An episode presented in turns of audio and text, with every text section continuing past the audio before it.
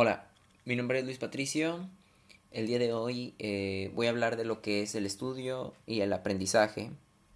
¿Por qué? Bueno, principalmente es porque estoy en la, universidad. Soy una apasionada del aprendizaje, siempre me ha gustado aprender. El conocimiento es muy importante en todo.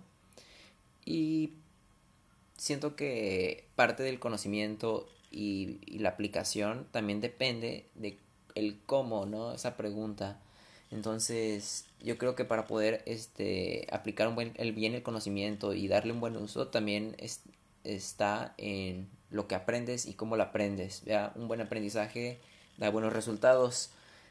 Así que en este eh, breve episodio me gustaría hablar de forma concisa sobre gran parte de lo que yo he aprendido a lo largo de cursos, mi propia experiencia, la universidad y y principalmente eso, ¿verdad? Consejos. Ok. Entonces, empecemos.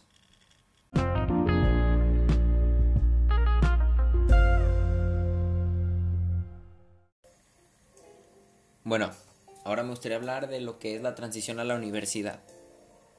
Un proceso quizás algo complicado para algunos, algo emocionante para otros, pero que es muy importante y que ya es como ya es más voluntario, pues influye más en nosotros también. Es más requiere de más dedicación, más expertise, por lo que hay que tomar este de las riendas por los cuernos de este tema para poder llevar un buen proceso de aprendizaje y una buena transición eh, a la universidad pues al fin y al cabo vas por mayor autonomía, este, uno ya es más responsable de sí mismo, ¿verdad? Por lo que te recomiendo escuchar lo siguiente. Este, los factores que influyen en la transición a la universidad son dos, el proceso de estudio y el rendimiento académico. Si estos dos lo sabes sobrellevar bien, te aseguro que tendrás una buena salud mental. Obviamente, otro factor que es todavía puede considerarse arriba de estos es la disposición que tienes tú. Porque si no hay disposición de ti, ni por más que lo intenten los demás, por apoyarte no se logra. Entonces, mucho está en ti. Bueno, ahora está la motivación y la autoeficacia, que entra también en la disposición. ¿Y qué es la motivación? Bueno, es este sistema interno, esta cosa interna que te motiva, que te activa y te dirige tanto físicamente como psicológicamente hacia una meta o en cierta dirección, ¿verdad? Es este latir más rápido del corazón, esta energía, esta fuerza que eh, este, aparece y que te hace continuar o dejar ciertas actividades o conductas. Y está después la autoeficacia, que es la subjetividad que tienes respecto a cómo llevar cierta actividad o desafío. Es decir, este, si a mí me ha ido muy bien en matemáticas y voy a tener otro curso de matemáticas, mi autoeficacia es buena porque no creo que me vaya mal. Siento que tengo las capacidades suficientes para llevarlo bien, para que me vaya muy bien en las materias y en las calificaciones, ¿verdad? Que ojo, hay que tener en cuenta que la calificación es lo más importante. Este es un factor, es una parte, pero no es ni la mayor parte. Recuerda que lo más importante es lo que aprendes, ¿no? El aprendizaje, lo que a la mente, lo que aplicas en la vida, que eso es lo que también al mismo tiempo en parte te define. Bueno, la motivación y la autoeficacia yo veo que están interconectados íntimamente este, en un ciclo. Déjame explicártelo. Pues tienes motivación, este, te diriges a una cierta conducta, este, tratas de lograrlo, te fuerzas, persistes, lo logras.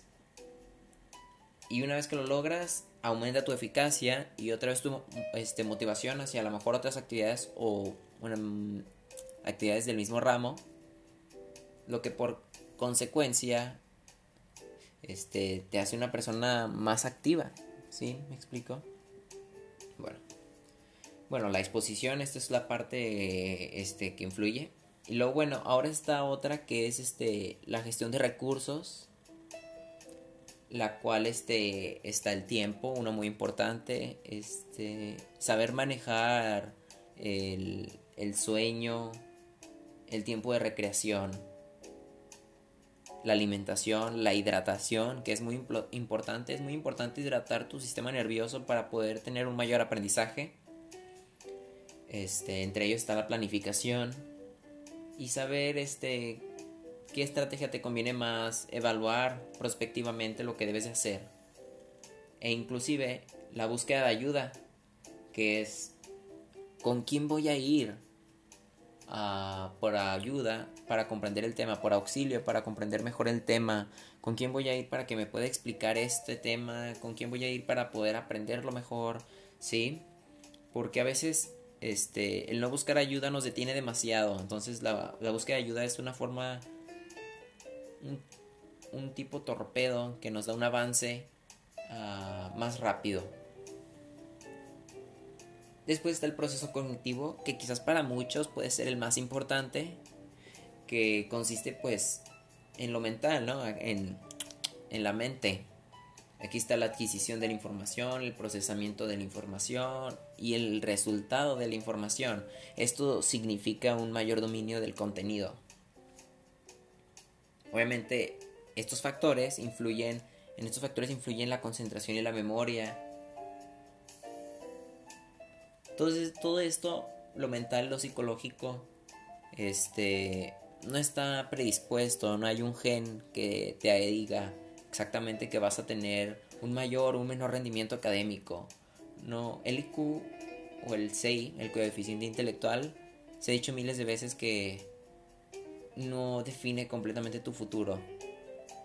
No es algo definitorio. Entonces hay que tener en mente que no por el simplemente no por el simple hecho de que este, no te creas una persona con alto, una alta capacidad intelectual significa que no vas a poder llevar a cabo bien tus estudios. Al contrario, incluso te puede ir mejor que muchos. Por no hacer ningún juicio. Este. Y finalmente están las características quizás personales, pero que ya no dependen de nosotros. Es decir, este, la experiencia y los conocimientos previos a una, una actividad o previa a la universidad y el contexto en el que estás. Obviamente estos pueden impulsar o afectarte un poco, pero nunca te van a retroceder por completo o imposibilitar el aprendizaje, absolutamente. Es algo que este, se ha escuchado mucho, pero la verdad es que no. Cualquier caso, aquí también te voy a explicar sobre cómo adaptar tu área de estudio para tener un mejor aprendizaje, qué método seguir, la iluminación, porque es muy importante incluso la postura, el tiempo de estudio. Todo esto este, es muy importante si quieres aprender más rápido, si quieres memorizar más rápido y si quieres este, tener mejores resultados, claro. Mm, bueno, por último me gustaría tocar lo que es el aprendizaje este, el aprendizaje es algo muy extenso, es algo muy complicado de explicar. Entra mucha, pero mucha neurociencia, psicología, quizás fisiología y otras ciencias, la pedagogía, que influyen demasiado en lo que en lo que se tiene como entendido, ¿verdad? Del, del, del de perdón, de la palabra. Bueno, pero aquí yo tengo dos teorías, que es la primera de dominios y habilidades concretas, en la cual se entiende que el aprendizaje viene de una parte concreta del cerebro. Se entiende que el aprendizaje este como de qué parte se encarga de la lectura, qué parte se encarga de las matemáticas, ajá, esa parte. Y luego está la global, que entiende al cerebro como un todo y que te trata de decir cómo se interconectan, que es la más probable y la más realista, en mi opinión. Bueno, ahora entrando más formal, que es el aprendizaje, pues se puede entender como una producción de cambios neuronales relacionados con la conducta como conciencia de la experiencia. Ahora tú dirás, ¿qué? Bueno, parafraseando, según la Pontífica Universidad Católica de Chile, este se puede entender como neuroplasticidad, por lo que la neuroplasticidad es como la base del aprendizaje.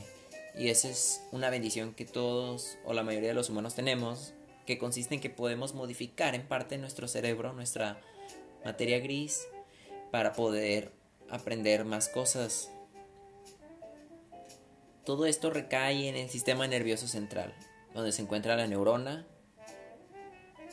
donde se crea, donde se surge la sinapsis, que es pues ya sabes esta conexión neuronal, este dendritaxón, que potencia o inhibe.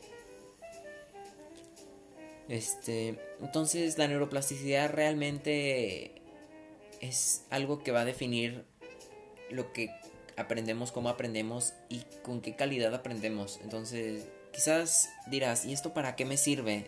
Este, ¿de qué me sirve aprender todo esto?